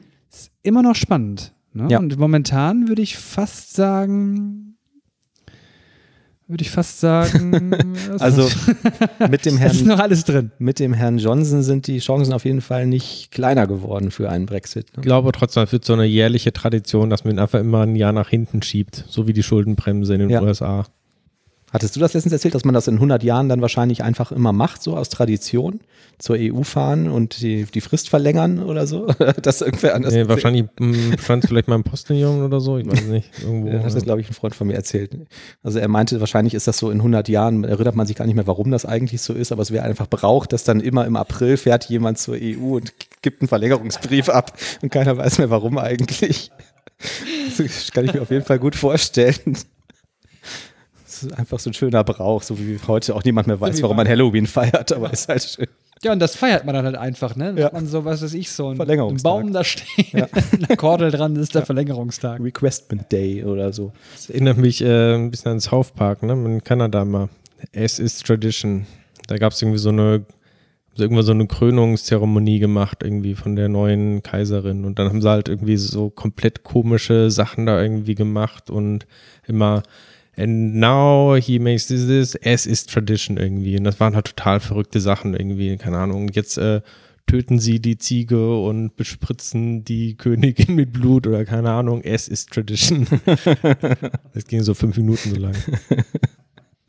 Ich glaube, mit so, mit so Ziegenblut hatten wir auch mal eine gute Idee ne, auf, irgendeiner, auf irgendeiner Veranstaltung, die so langweilig war. Die wollten wir doch auf so einem Tisch auskippen. Ja, aber das können wir jetzt nicht erzählen hier, oder? Das können wir nicht erzählen. Aber ähm, Sonst noch Themen? ja, mich hat auch wieder was eingeholt, irgendwie eine Sünde aus der Vergangenheit. Ich habe mal ein Formularsystem programmiert. Es ging damals darum, dass ähm, ähm, Kunden, extern wie intern, im Browser, aber vor allen Dingen in einer WPF-Anwendung damals Formulare ausfüllen sollten. Ähm, die Antworten werden gespeichert irgendwo und hinterher kann jemand diese ausgefüllten Formulare sich anschauen oder irgendwelche Auswertungen damit machen oder so. Und ähm, weil es da um relativ sensible Daten ging, haben wir zuerst verschiedene Produkte und Tools und Frameworks und so irgendwie evaluiert und haben aber nichts gefunden, wo du ähm, die Möglichkeit hattest, das in WPF im Browser und self-hosted zu machen. Und letztendlich ähm, haben wir dann ähm, auch in relativ kurzer Zeit äh, also im, so ein Formular-Framework in ähm, C-Sharp geschrieben. Also man nicht im WPF Plus Browser, sondern entweder WPF irgendwie Anwendung oder alternativ irgendwie Browser oder? Ähm, ja, also vielleicht erkläre ich mal ganz kurz, wie das, wie das jetzt funktioniert hat. Wir haben einfach gesagt, wir, wir bauen einen Formulargraph. Ne? Du hast ein Formobjekt, ein Formular kann Unterformulare haben. Ein Formular besteht im Wesentlichen aus Questions. Ähm, mit ähm, Answers ähm, oder mit Answer Options. Ne? Also hast jetzt einen Fragetyp, Single Choice Question, äh, ähm, sind Sie schon mal zu schnell gefahren mit dem Auto? Ja, nein, weiß nicht. Ne, dann wäre ja, nein, weiß nicht, wären die Answer Options und so. Ne? Und ähm, wir haben das damals in C-Sharp gemacht, weil es zuerst nur um WPF ging. Also du programmierst dir dann mit so einer Fluent API, konntest du halt ruckzuck so ein Form in, ähm, in C-Sharp programmieren, hast daraus ein NuGet-Package gemacht und dann hatten wir WPF-Controls, da konntest du das, diesen Formgraph dran binden und hat das Formular gerendert. Und dann konntest du halt in so einer WPF-Anwendung konnte man halt schnell das Formular ausfüllen, und auf Speichern drücken, fertig. Ähm, diese WPF-Controls hatten verschiedene Views, also du konntest auch sagen, zeig mir mal eine Read-Only-View an oder eine Auswertungs-View, also hast verschiedene Sichten auf diesen Graphen gehabt. Und das war in C-Sharp gemacht damals, weil dieses Formular auch Logik enthalten hat. So wie wenn du hier Ja geantwortet hast und da gesagt hast, du bist über 30, dann muss ein Unterformular aktiviert werden oder dann wird eine bestimmte Frage aktiviert oder deaktiviert oder so. Ne? Und das funktionierte eigentlich erst ganz gut. Und ähm, wir haben dann relativ zügig, konnte man neue Formulare bauen. Und dann kam die Anforderung, jetzt wollen wir das aber auch unsere Kunden online ausfüllen lassen. Wir irgendwie gesagt haben, ja gut, ist ja im Prinzip kein Problem. So, wir haben dann dieses, diesen Formular irgendwie auf, einem, auf einer MVC-App und dann schreiben wir irgendwie ein paar Komponenten, dass halt Frage für Frage äh, immer wieder ne, im View angezeigt wird, nächste Frage, nächste Frage, nächste Frage und du die dann immer wieder ausfüllst. War es natürlich nicht so super komfortabel, weil du halt nach jeder Antwort einen Post machen musst und die nächste Frage laden musst, aber war auch ausreichend schnell, hat auch funktioniert. Alles gut. Und ähm, jetzt äh, musste ich da äh, neulich noch mal ran. und dann habe ich halt gemerkt, boah, mein Gott, ey, das ist ja super umständlich, ähm, diese Formulare ähm, zu, ähm, ja, zu definieren, also so ein neues Formular zu erstellen. Außerdem ist das natürlich relativ unkomfortabel, dass du im Browser nur sehr schwer das komplette Formular anzeigen lassen kannst und das von oben nach unten ausfüllst, weil halt abhängig von der Antwort A die Frage Nummer drei gar nicht mehr sichtbar sein kann oder so. Und das kannst du ja, weil es in C-Sharp geschrieben ist, nur auf dem Server feststellen, ob die Frage jetzt weg muss oder nicht. Also du musst dauernd irgendwie einen Post machen. Ähm, so, also das ist das eine, ne? das ist erstmal eine grundlegende Geschichte. Dann hatten wir damals schon irgendwie gesagt, wenn jetzt so ein Formular fertig ausgefüllt ist, dann bietet es sich ja an, das Ding irgendwie, also das ausgefüllte Formular als JSON in einer Dokumentdatenbank zu speichern. Und dann gab es damals aber Bedenken, da hat der Kunde irgendwie gesagt, da kennt sich ja keiner mit aus, so, wie administriert man denn so eine, so eine Dokumentdatenbank, wie mache ich denn da Reporting drauf, das ist ja alles irgendwie Schrott, so, was können wir denn sonst noch machen? haben dann gesagt, ja gut, dann pff, relationale Datenbank, ne, wenn du eh einen SQL-Server hier hast, dann musst du aber halt, dann würdest du quasi, ähm, dann hast halt eine Form-Table, wo irgendwie eine Form-ID drin steht, ähm, hast äh, Question- und Answer-Tables und dann würdest du jede einzelne Antwort einzeln in einer Tabelle speichern und wenn du alles wieder laden willst, musst du halt sagen, lade das Form mit der ID, inner join questions, inner join alle answers und dann hast du das komplette Ding wieder geladen. Was aber dann mal relativ viele Datensätze einzeln betrachtet sein können. So, jetzt hat mich das also wieder eingeholt und jetzt habe ich halt beim Erstellen der Formulare gemerkt, wäre, glaube ich, echt sinnvoll, wenn die Leute nicht Entwickler damit behelligen müssten, so ein Formular zu erstellen, sondern wenn die das selber machen könnten. Also sich das selber zusammenklicken, ne? irgendwie in einem kleinen Editor, neue Frage, Fragentext eingeben, Fragentyp, bla bla bla bla bla. Und dann wäre natürlich auch ganz nice, äh, wenn man das vielleicht ähm, dann doch irgendwie als JSON-Dokument speichert. Und wenn man die Formulare von so einem Formular-Server zentral verteilen können kann. Also war die Idee, ich mache diesen Graph in .NET serialisierbar in ein JSON-Objekt. Könnt ihr mir soweit noch folgen, ja. Also ich habe dann hinterher ein JSON, da steht dann irgendwie drin Form und da steht eine Liste von Question und Question-Typen und Question-Text und ähm, Answer Options und Answer Option Typen und Text davon und so. Dann habe ich halt das. Dann ist die nächste Frage, wie kriege ich die Logik da rein? Äh, JavaScript bietet sich bei JSON vielleicht auch an. Ne? Also dann geht das, ist das natürlich nicht mehr kompatibel zu dieser C-Sharp-Lösung, aber im Prinzip serialisiere ich das Ding dann dahin und die ähm, dann gibt es halt eine Frage, Formularversion 2.0 und da muss man dann die Logik in JavaScript schreiben. Und das können die Fachuser vielleicht nicht. Vielleicht braucht man dafür dann noch einen Entwickler, um so ein paar Logiken da reinzubauen. Aber zumindest können die selber ihre Formulare erstellen und verändern. Was ja schon mal ein Vorteil wäre. So, jetzt frage ich euch. Wie würdet ihr die Antworten speichern? Dokumentdatenbank oder in einer relationalen Datenbank?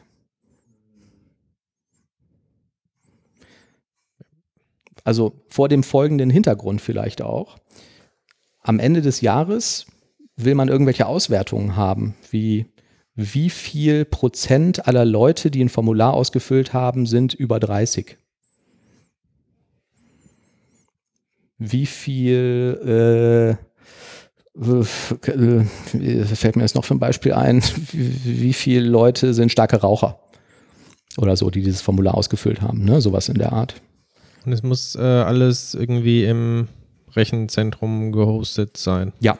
Kein es muss self-hosted so. sein. Nein, geht überhaupt gar nicht, weil das irgendwie sehr sensible Daten sind. Also ich behaupte es einfach mal, es sind Finanzdaten. Also kann man nicht an der Stelle äh, Speicherung und Reporting vielleicht trennen? Also, dass ich sage, okay, ich speichere die Sachen in der Dokumentdatenbank. Okay. Und ähm, synchronisiere die regelmäßig quasi in eine Reporting-Datenbank, die tatsächlich dann die Sachen vielleicht so aufbereitet, dass sie sich besser für so Abfragen und Reports eignen? Ja, wahrscheinlich schon. Hast du denn eine Idee, wie du das dann in die Reporting-Datenbank bringen würdest? Also mir fällt jetzt irgendwie ein SQL-Server Integration Services oder so. Ja. Laden die Dokumente und Bin ich leider machen auch irgendwas auf dem damit. Stand irgendwie. Ne? Ja. Also in Azure hätte ich jetzt eher da eine Ahnung, wie man es machen Azure könnte. Ist verboten. Das geht ja an der Stelle nicht. Aber wird es mit Sicherheit geben, irgendwie ein entsprechendes Tooling. Ja, jetzt habe ich noch einen, ähm, noch einen besonderen Fall. Wenn du dir ein so ein Formular vorstellst, dann geht die Fachabteilung hin und sagt, also jetzt stellen wir uns mal vor, das wäre ein Formular, was irgendwie ein Antrag auf Kredit oder so, ne, was sowas wäre. Und die Fachabteilung sagt, okay, wir haben dieses Formular jetzt entwickelt und wir haben uns eine Berechnungslogik ausgedacht, die quasi äh, sagt, wenn du hier 13 geantwortet hast und da bist du männlich und hier bist du irgendwie arbeitslos und so, dann gibt es für jede einzelne Teilantwort einen bestimmten Score und die werden hinterher zusammensummiert oder mit irgendeiner mehr oder weniger komplexen Logik nochmal berechnet. Da kommt am Ende eine Zahl raus. Und je höher diese Zahl ist, zwischen, keine Ahnung, 10 und 50 oder so liegt die dann zum Beispiel, ähm, desto höher ist das, äh, ist das Kreditausfallrisiko oder so. Ähm, das wäre halt auch noch was, was man da reinkriegen müsste. So da könnte man jetzt irgendwie sagen, na gut, dann schreibt man das als JavaScript-Funktion noch in das Formular dazu, aber da würde ich eigentlich sagen, eigentlich ist das Single Responsibility, diese Berechnung hat mit dem Formular nichts zu tun. Das ist ja eigentlich auch ja fast schon ein Reporting-Thema. Aber die wollen die Daten früher haben. Und da hast du ja auch die Frage dann, wie ist das mit ähm, Sicherheit oder so? Können die Scores, sind die irgendwie sensitiv, dass ein Kunde die nicht selber jetzt irgendwie beeinflussen sollte oder sehen sollte? Ja. Die Berechnungslogik? Ja, der Kunde sollte das nicht sehen. Also allgemein würde ich sowieso gerne nochmal zum ersten Part diesem Formular selber, weil ich hätte da nämlich ähm, oder weil ich jetzt auch quasi in einem Projekt sowas ähnliches bauen musste mhm. zum Formularsystem mhm. und fand, was eigentlich ein ganz guter Ansatz ist. Ähm, wir haben das über Contentful gemacht. Ja. Contentful ist ein sogenanntes Headless äh, CMS-System. Mhm. Das bedeutet, ähm, ich ja, ich habe ein äh, CMS-System, wo ich irgendwie ähm, wo ich aber nicht äh, gleichzeitig die Darstellung halt festlege. Das heißt, ich äh, speichere eigentlich nur Daten in diesem System, mhm. ähm, die einem bestimmten Schema folgen. Und eigentlich kann man sich äh, fast eher wie so eine Dokumentendatenbank vorstellen. Das heißt, ähm, ja, ich definiere Schematypen, aber gleichzeitig auch, ähm, wie sie halt irgendwie zu, zu editieren sind. Ja. Ähm, und hätte dann sowas vielleicht wie ein Formularobjekt, ähm, wo dann direkt eine, die Fachabteilung quasi einzelne Fragen reinschmeißen kann mit den entsprechenden Antworten und baut sich quasi so das Formular zusammen. Ja. Und ich kann es dann quasi ähm, codetechnisch einfach auch abrufen als äh, JSON, wo ich quasi diesen gesamten Baum im Prinzip, wie du ihn ja auch hast, Mhm. äh, dann als Ganzes abrufen kann. Ja. Ähm, Okay. auch das haben wir quasi mit so Bedingungen versehen. Mhm. Allerdings jetzt nicht ganz äh, frei, dass ich jetzt irgendwie JavaScript-Code oder so hinterlegen kann, weil auch das in der Regel dann äh, die Fachabteilung überfordern würde. Ja. Sondern halt über so fest definierte Regeln, wo ich sagen kann, wenn jetzt der die Frage X mit Y beantwortet wurde, dann ist das irgendwie eine Bedingung für eine Frage weiter unten, damit die überhaupt angezeigt wird. Mhm. Oder wenn diese, Wenn die diese Checkbox gesetzt ist Answer- oder sowas, Wenn diese, genau, wenn die Checkbox gesetzt ist, dann aktiviere Frage Nummer 5. Genau, beziehungsweise bei der Frage Nummer 5 weiter unten, da würdest du einfach sagen, als Bedingung gibst du dann an, Checkbox oben ist gesetzt. Also Ja. ein bisschen andersrum, ja. Okay. Mhm. Ähm, das klappt eigentlich ziemlich gut. Die Sachen werden entsprechend dann ähm, als, ja, das Formular selber ganz normal gepostet als äh, Formular zum Server. Mhm. Und der kann das dann ähm, entweder als JSON irgendwo ablegen, beziehungsweise ähm, hauptsächlich wird es tatsächlich per E-Mail dann an irgendeine Fachabteilung geschickt, die dann Ja. konfigurierbar ist. Ja. Ähm, und ich glaube, so eine Berechnungslogik, wenn die sich auf allen Formularen benötigt wird, würde ich es wahrscheinlich ähnlich versuchen. Also das eher deklarativ irgendwie zu definieren, statt irgendwie Skripte zu hinterlegen Mhm.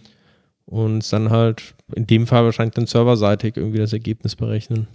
Aber fällt dir ähm, irgendein Mechanismus ein, wo du sagen kannst, diese Berechnungslogik, ähm, also ich könnte die, die Fachabteilung äh, in die Lage versetzen, diese Berechnungslogik selbst zu implementieren, ohne dass die Entwickler sind?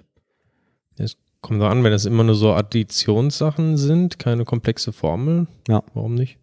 Also ähm, ich hatte mal einmal den Fall bei einem Kunden, ich habe das erst für völlig, für eine völlig bescheuerte Logik gehalten, aber als ich dann gesehen habe, wie die damit äh, gearbeitet haben, war ich dann doch einigermaßen irgendwie äh, überrascht. Ähm, die hatten, ähm, ja, ist ja völlig egal, worum es eigentlich ging. Also die hatten halt irgendwas, irgendeine Steuerungssoftware, ne, um irgendwas herzustellen. Und ähm, jeder äh, Kunde, der diese Software genutzt hat, hatte quasi individuelle Anpassungen. Also nehmen, stellen wir uns mal vor, Stahl gießen. Ne? Und wenn du jetzt irgendwie Stahl gießt, dann sagt der eine Kunde, ja, ich möchte da aber, dass er 10 Sekunden abkühlt und dann leite ich noch 50 Prozent Sauerstoff durch, weil der Stahl dann irgendwie veredelt wird oder so. Und der zweite Kunde sagt aber, ja, ich will aber, dass der nur 10 Sek äh, 30 Sekunden abkühlt ähm, und dafür mache ich dann nur 5% Sauerstoff oder so. Und das haben die damals tatsächlich mit Excel gemacht. Ähm, die hatten so eine Excel-Komponente und haben quasi diese individuellen Anpassungen konntest du als ganz simple ja, Excel-Formeln in so ein Excel-Sheet packen. Und die Software von denen hat hinterher halt mit so einer, keine Ahnung, DevExpress-Komponente das Excel-Dokument geladen, hat gesagt, okay, für die Berechnungen aus und das Ergebnis dann in der Software weiterverarbeitet der große Vorteil war, ne, also erst habe ich, wie gesagt, ich habe gedacht, was ist das denn für ein Quatsch, ne? Aber der große Vorteil war, dass jeder Kunde wusste, wie Excel funktioniert, dass der hier einen Doppelklick drauf macht, dass der da diese Berechnung ändert, sofort live sieht, was kommt denn da jetzt eigentlich raus? Ach so, ja, okay, kann ich speichern, fertig und das war halt live. Ich habe direkt letzte Woche eine Stack Overflow-Frage genau zu dem Thema gesehen. Die ist auch relativ ähm, berühmt geworden, hatte irgendwie äh, ja, tausende Views oder sowas. Da haben sie auch dann tausendmal nachgefragt, das ist so totaler Schwachsinn, quasi Ja. in Excel abzulegen. Ja. Aber es war halt auch da irgendwie Bedingungen vom, vom Kunden. Ja. Ähm, aber vielleicht zum, zum Thema, also Berechnungslogik, was wir also bei uns zum Beispiel haben, ist eben diese E-Mails, Mhm. ähm, die man aber auch als Template quasi erstellen kann. Das kriegt die Redaktion dann auch hin, also dass man quasi eine E-Mail schreibt und dann Platzhalter da drin verwendet. Also quasi die Felder, die vorher irgendwo im Formular verwendet wurden. Ähm, sehr geehrter Herr, Vorname, Nachname, ähm, dass sie die entsprechend einsetzen. Mhm. Und ich glaube, sowas ähnliches könnte man der Berechnungslogik vielleicht auch machen. Ne? Also wenn man jedem Feld, jeder Antwortmöglichkeit irgendeinem Namen tatsächlich gibt, braucht man ja eh, um das irgendwie zum Server zu posten, Ja, ja, du brauchst irgendeinen dass Identifier. man die entsprechend dann als Formel verknüpfen kann. Ähm, Mhm. ja. Ja. Und ich denke, so einfache ähm, Evaluationsdinger, ähm, die wird es auch für C-Sharp geben. Ne? Also einfach was berechnest. Ja, wahrscheinlich schon. Ja, das Problem ist, ich hatte äh, so ein bisschen die Hoffnung, dass ich sagen kann, okay, das bestehende System muss man kaum anfassen. Also auch diese ganzen WPF-Komponenten und so, die funktionieren eigentlich auch sehr, sehr gut und sehr, du bist da sehr schnell mit und so. Ne? Da wurde sehr viel Zeit drauf investiert, dass du da mit Tab irgendwie durchsteppen kannst und dass das halt alles sehr fluent und schmissig irgendwie funktioniert, ähm, hat halt die Hoffnung, dass man das weiterhin genau so verwenden kann. Und ähm, du hast natürlich diverse JavaScript-Runtimes, die es auch für C-Sharp gibt und das würde man vielleicht irgendwie noch so zum Laufen kriegen. Ähm, ja, aber ich glaube, die Idee mit so einem, mit so einem Headlands CMS ist eigentlich ziemlich gut, ne? weil du dann quasi auch direkt den Server dazu hast. Und sagen kannst, hier, zieh mir das mal da raus und da nicht wieder irgendwie was Neues schreiben muss. Ja. Ist auch, glaube ich, für so Nicht schlecht. kleinere Instanzen kostenlos. Ja, ja. Und Wie wo, Contentful oder was? und Echt? wo, wo würdest du das äh, oder wo speichert ihr das? Die Antworten? Äh, Ist das ein Dokument hinterher? Dokumentdatenbank oder? Ja, wie gesagt, also in vielen Fällen geht das einfach per E-Mail tatsächlich an eine Fachabteilung. Ne? Also Okay. ist, um relativ schnell irgendwie sowas aufzusetzen, irgendein Formular, Kontaktanfrage für so, so, und so. der und, rendert dann einen Text raus, irgendwie, genau. Herr X möchte mit Ja. der Postleitzahl dies und jenes. genau. Ja. Ja, verstehe. Das heißt, du brauchst es hinterher auch nicht wieder laden oder irgendwie wieder das, das Also es ist halt, ne? also es gibt natürlich dann auch manchmal Anforderungen, ähm, wo eine echte Schnittstelle da irgendwie hintersteht. Ähm, die musst du aber dann natürlich dann äh, entsprechend als Entwickler schreiben. Das Ja. kann ja keine Redaktion für dich übernehmen. Ja, gute Idee. Ich denke nochmal drüber nach. Ja, Ja. haben wir es auch geklärt. Richtig. Ein letztes Thema habe ich noch. Was denn? Ich habe mir ähm, auf deinen Hinweis hin äh, Specflow angesehen. Sehr gerne, sehr Ja. gerne. Kennt ihr Specflow? Ist das Speck? Also Essen? Das ist, wenn man so ganz dick ist. nee, ähm, es geht um etwas, ähm, was ich heute erst gelernt habe, den Ausdruck, der hieß Acceptance Test. Moment. Es gibt äh, Test-Driven Design und es gibt Acceptance Test-Driven Development. Punkt. So, Development, nicht Design. Also, ähm, Test-Driven Development äh, kennen wir ja irgendwie, du schreibst den, den Test, wo du da irgendwie deine Erwartungshaltung definierst und dann schreibst du halt hinterher irgendwie den, ähm, deine Implementierung und dann werden am Ende irgendwie die ganzen Tests grün und dann sagst du, jo, jetzt habe ich irgendwie meine Erwartungen erfüllt. So. Ähm, bei Specflow, das kommt aus der Ruby-Welt und basiert auf einem Tool, das heißt Cucumber, wie die Gurke und verwendet eine domänenspezifische Sprache, die sich Gherkin nennt. So, und jetzt kann mir überhaupt keiner mehr folgen. Also im Prinzip geht es so, du nimmst Visual Studio, installierst ein Specflow Add-in, damit kennt er diverse Templates und hat auch so spezielle Editoren dafür, machst ein neues Projekt, also fügst so ein neues, äh, ganz normale äh, .NET Assembly Projekt hinzu und sagst, ähm, ich möchte eine neue Feature-Datei erstellen. Und du schreibst jetzt eine Beschreibung, also ein Feature. Und ähm, das Feature hat irgendeinen Namen. Ne? Nehmen wir mal an, du machst ein Computerspiel, dann hättest du ein Feature, das heißt zum Beispiel Player Character, äh, äh, äh, Player Character Implementation oder so. Ähm, schreibst eine, in Freitext eine kleine, ähm, ja, eine kleine User Story hin, also was weiß ich, in order to play the game, as a human player, I want my character attributes to be correctly presented. Und jetzt ähm, schreibst du in dieser domänenspezifischen Sprache darunter diverse sogenannte Specs, nennen die das. Ne? Ähm, wo immer aus, wo du mit given, when und then ähm, im Klartext äh, sogenannte Szenarien definierst. Also, Szenario ist zum Beispiel, bei- um bei dem Computerspielbeispiel zu bleiben, du hast eine Starting Health ähm, und sagst dann, given I'm a new player, when I take 40 damage, my health should now be 60. Ja, also kriegst du einen auf die Mütze, soll deine Health reduzieren. Und so schreibst du halt Szenario für, für Szenario im, im Klartext in dieser domänenspezifischen Sprache irgendwelche äh, Spezifikationen, wo du sagst, so ist das erwartete Verhalten. Ähm, jetzt machst du, wenn du das gemacht hast, irgendwie ein paar Mal einen Rechtsklick da drauf. Und jetzt generiert er dir auf dieser Basis ähm, Methodenrümpfe, ähm, auch mit Parametern drin. Ne? Also ich habe ja jetzt gerade zum Beispiel gesagt, when I take 40 Damage und du hast vielleicht noch ein anderes, einen anderen Spec, wo du sagst, where I take äh, Zero Damage oder so, dann würde er dir jetzt halt eine Methode ähm, erzeugen, Methodenrumpf in der Testsprache oder mit dem Testframework deiner Wahl, also zum Beispiel MS-Test oder NUnit oder so. Und du implementierst jetzt darauf aufbauend den Test. Und jetzt hast du jetzt verschiedene Views, ne? Also du kannst immer wieder umschalten zu dieser, zu dieser sogenannten Feature-Datei und äh, siehst jetzt in äh, farblich hinterlegt, ähm, welchen, welche Methode du bereits implementiert hast und welche noch nicht, immer bezogen auf deinen Test. Könnt ihr mir folgen oder war das jetzt zu ich ganz sicher. Ja? Also, du hast Also, quasi, wenn du deine ja. Sätze geschrieben hast, bestimmte Wortbestandteile oder Satzteile übersetzen sich quasi in Methoden. Ne? Also diese Richtig. Du hast I take 40 Damage ist dann quasi irgendeine Methode Take Damage irgendwie mit Parameter 40 oder wie stellt man sich das vor? Genau, also äh, du hast im Prinzip drei Schlüsselwörter, die heißen given, when und then. Ne? Given ist immer dein, dein Ausgangsszenario, also zum Beispiel given I'm a new player. Jetzt würde er dir eine Methode definieren, die quasi aufgerufen wird, I'm a new player. Ah, okay. Und du schreibst jetzt in deinem Testframework äh, Player äh, gleich New Player. Ähm, jetzt hast du den zweiten Satz, der wäre When I take 40 Damage. Dann hast du eine Methode, die ähm, heißt When I take Damage als Parameter irgendein Integer. Und da würdest du jetzt implementieren äh, Player.addDamage40 oder remove health oder wie immer man es implementieren würde.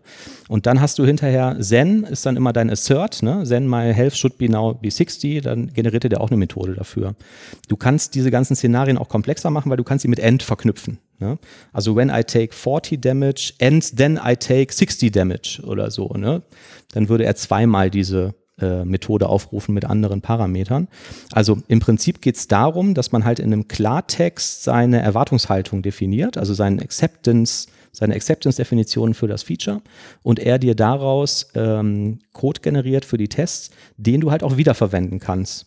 Ja, also du kannst hinterher noch 30 weitere konkretere Definitionen schreiben und eventuell musst du gar keinen äh, Unit-Test-Code mehr implementieren, weil er das halt mappt. Das ist dann so ein Binding ähm, zwischen diesen Specs und den konkreten Implementierungen der Tests. Das heißt, du kannst die Specs wiederverwenden. Du kannst die Implementierung, ja, du kannst die Tests, die an diese Specs gebunden sind, wiederverwenden. Genau, ja. Und du hast den Vorteil, ähm, also man kann das auch, in, es gibt verschiedene Sprachen, es gibt zum Beispiel so ein German-Template, da kannst du die Dinge auch in Deutsch schreiben und hast eventuell, wenn du einen technikaffinen äh, äh, Product Owner oder Fachabteilung hast, die Chance, dass du sagst, schreib mir die Acceptance-Tests doch mal selbst. Also du würdest dann auf Deutsch vielleicht irgendwie sagen, wenn das Telefon klingelt und ich bereits in einem Gespräch bin, dann höre ich ein Besetzzeichen. Ne, das ist mein Acceptance-Test für das Feature, was weiß ich, Telefon. Oder einer der Acceptance-Tests für das Feature Telefon. So, und das ähm, finde ich eigentlich, also jetzt passiert halt folgendes, ne? Natürlich, du hast jetzt hinterher den Testrunner, irgendwie deinen ganz normalen, den normalen Unit-Testrunner, dann wird das Zeug irgendwie ausgeführt. Und es gibt einen Haufen von Plugins, zum Beispiel für den TFS oder so, für Specflow, der dann hinterher nach dem Bild vielleicht nochmal durchläuft und dir ein Dokument erzeugt mit allen Features und die in diesem Softwarebild umgesetzt sind. Ähm, dann gibt es diverse Reporting-Tools, die das nochmal irgendwie so ein bisschen visualisieren. Aber im Wesentlichen geht es halt darum, diese domänenspezifische Sprache zu haben, die dir das halt bietet und das zu Tests zu mappen. Und ähm, du kannst das auf allen möglichen Ebenen verwenden. Du könntest theoretisch damit sogar Unit-Tests schreiben oder was weiß ich, einfach irgendwie ganz simple äh, Tests für deine Klassen halt irgendwie machen, Integrationstests. Ähm, ich habe auch gesehen, das fand ich eigentlich auch ganz cool, dass so Verhalten von Services damit getestet wird. Also wenn ich die Methode add bank account von diesem Webservice aufrufe und den Parameter 40 übergebe, dann erwarte ich ein HTTP 404 zurück. bin ja allgemein irgendwie skeptisch, Ja. ob das wirklich ähm, einen Mehrwert bringt, weil ähm, ich denke, als Entwickler hat es ja gleichzeitig auch den Nachteil, dass du irgendwie in verschiedenen Sprachen denken musst, weil letztendlich auch diese ähm, domänenspezifische Sprache ist ja trotzdem in irgendeiner Weise eine Sprache, wo du dich an bestimmte Regeln irgendwie halten musst, wie du die Sachen runterschreibst. Mhm. hast diesen extra Übersetzungsschritt noch quasi zu deinen Tests hin. Also hast vielleicht erstmal einen relativ großen Aufwand. Klar, du kannst natürlich Wiederverwertbarkeit irgendwie relativ schnell dann vielleicht ähnliche Szenarien runterschreiben, was du aber wahrscheinlich bei ordentlich strukturierten Tests auch irgendwie durch ähm, passende Hilfsmethoden oder so machen könntest. Mhm. Und ich glaube, also vielleicht ist irgendwie die Hoffnung dahinter, das weiß ich nicht genau, dass auch irgendwie Fachbereiche diese Szenarien vielleicht schreiben können. Mhm. Und das glaube ich halt ehrlich gesagt nicht, weil ich glaube, es, für, ähm, es liest sich vielleicht so, als wenn es normalsprachige Sätze sind, aber muss halt schon genau irgendwie eine Syntax folgen und auch trotzdem relativ strukturiert in einen bestimmten Ablauf irgendwie denken, ähm, Ja. was auch nicht jedem gelingen wird, wenn er jetzt nicht die Erfahrung hat in der Softwareentwicklung. Ne? Ähm, Mhm. Zumal du auch irgendwie wahrscheinlich nicht ganz irgendwie vermeiden kannst, dass du die Programmstruktur ein bisschen kennen musst. Also, Ja. Das klingt so desillusionierend. irgendwie. ja. Thomas. Aber ich glaube, es ist auch-. Also meine Hoffnungen dabei sind ähm, zwei Dinge. Ähm, das eine ist, wenn du dir einen, einen fertigen Unit-Test aufmachst und du kennst das, die Software vielleicht nicht besonders gut und du weißt nicht genau, worum es geht, dann dauert es, glaube ich, eine ganze Weile, bis du die Tests gelesen hast und verstanden hast, was diese Tests eigentlich machen. Und da so ein bisschen drin bist. Und ich glaube, das geht viel schneller, wenn du solche Specs äh, liest. Ne? Also ich habe hier noch irgendwie so ein paar Beispiele wie Given I'm a new player and I'm an elf and I'm not wearing armor. Uh, when I take 40 damage, my health should be now 60. Ich glaube, dass sowas, ähm, also auch für Entwickler, viel einfacher zu lesen und zu erfassen ist, als wenn du dir den Unit-Test dazu durchliest. weiß ich, aber ich bin auch nie so ein Fan geworden von diesem, ähm, von vielen Fluent APIs, ne? Also Ja. gerade bei diesem, ähm, weiß ich was, also Fluent Assertions oder sowas, Mhm. ne? Wo auch dann irgendwie so und so Punkt should be äh, in Klammern Ja. 3 oder sowas. Ich finde, das ist eher Because, Ja. schwieriger zu lesen, weil man es halt nicht gewöhnt ist. Also ich finde ein einfaches Assert Equals finde ich schneller zu verarbeiten, als wenn ich jetzt plötzlich irgendwo Ja. okay. ja. Bei dem Assert ja, also es ist bei dem kompletten Text, also ich, ich weiß es auch nicht, wir haben es jetzt noch nicht benutzt. Ich fände ganz schön, wenn wir es mal irgendwie ausprobieren könnten im Team. Äh, müssen wir mal drüber diskutieren. Ähm, also das eine ist, dass ich glaube, dass man das A schneller erfassen kann. Ähm, B glaube ich, auch wenn ein Entwickler das so schreibt, und das kann der wahrscheinlich relativ zügig schreiben, wenn er einmal irgendwie, und diese Syntax ist wirklich ziemlich simpel, ähm, wenn er die einmal irgendwie verinnerlicht hat, dass du das ja auch ausdrucken kannst und gibst das der Fachabteilung und sagst, lest euch das mal durch, ist das das Verhalten, was ihr haben wollt? Ja, haben wir das richtig verstanden? Also soll das Telefon besetzt sein, wenn ich im Gespräch bin? Hm. Soll das Pop-up erscheinen, wenn der auf den Knopf drückt und vorher das aktiviert hat? Ja, oder du sprichst halt mit der Fachabteilung Ja. und du sagst halt ja mal, wie soll das System laufen, so und so und so und du schreibst halt einfach mit. Ja. Ne, und dann idealerweise in dieser Sprache halt und dann kannst du es nochmal vorlesen oder zeigen, weil man kann es wirklich verstehen. Und ich verstehe aber auch den Thomas so. Ähm, ich finde, die Schwierigkeit beginnt dann, wenn so zwei verschiedene Elemente miteinander vermischen. Ne, wenn du auf der einen Seite das, den ganzen Code quasi so mit, ähm, mit dem logischen Auge siehst und die Logik dahinter siehst und dann kommt gleichzeitig noch irgendwas, wo du halt äh, andere Areale von deinem Gehirn, sag ich mal, äh, nutzt und dann siehst du halt diese, diese Sprache da drin. Ich denke, wenn das miteinander vermischt, dann ist das irgendwie ziemlich schwierig. Aber wenn du das jetzt getrennt hältst, das heißt, du arbeitest jetzt nur mit Specflow auf dieser syntaktischen, ja, menschlichen Ebene, ist es, glaube ich, ziemlich gut machbar und dann auch so, dass es wirklich anderen noch zeigen kann, hat den Vorteil. Und äh, wenn du jetzt einen Unit-Test schreibst, ne, dann willst du vielleicht idealerweise sowas nicht sehen, weil du bist halt dann komplett auf deine Logik fixiert und ähm, wenn dann irgendwie Should, bla bla steht, dann lenkt das, glaube ich, viele ab. Ja, Also ich verstehe beide Punkte. Also ich habe es auch äh, noch nie ausprobiert, deshalb wäre ich tatsächlich mal gespannt, wie eure Erfahrungen da sind. Also Ja. würde mich interessieren. Ja. Ich habe so einen Eindruck, das war mal ziemlich in auch irgendwie vor ein paar Jahren. Ne? Das hatte ich immer mal wieder gelesen, dass das einige so machen. In den letzten Jahren nicht mehr so viel. Irgendwie. Ja, es gab aber auch mal so einen Boom von so domänen- domänenspezifischen genau, ja. Sprachen. Ich habe so den Eindruck, dass das im Testumfeld auch immer noch relativ stark verbreitet ist. Ne? Es gibt ja auch diverse so UI-Testing-Frameworks, die sind ja auch alle so ähnlich. Also du kannst ja auch, es gibt auch so JavaScript-Frameworks, wo du irgendwie sagst, given I load google.com and enter bla bla bla in this Mhm. Checkbox und so, was du dann auch einigermaßen flüssig lesen kannst und was er dann direkt ausführen kann und so, ne? Also ich könnte mir vorstellen, dass das in bestimmten Kontexten vielleicht wirklich Sinn macht. Also ich glaube auch, Also- dass das einen gewissen Mehrnutzen vielleicht hat. Ja. Die Frage ist jetzt halt nur, ob der Mehrnutzen jetzt nicht dadurch verschwindet, dass du gleichzeitig auch mehr Aufwand hast dadurch. Ich glaube, der Mehraufwand ist relativ gering, weil also der Mehraufwand besteht darin, so eine Feature-Datei anzulegen und einzufordern oder gemeinsam mit irgendwie dem, dem Stakeholder oder dem Feature-Besteller, sage ich mal, ähm, zu definieren, äh, wie soll das Verhalten denn genau sein. Das musst du ja sowieso machen. Du musst das, schreibst das vielleicht sonst irgendwie in irgendein Textdokument oder ins Ticket oder in die User-Story oder so rein. Ne? Ähm, und den, die Testimplementierung würdest du ja, wenn du Test-Driven Design machst, sowieso schreiben müssen. Also, ich weiß es nicht.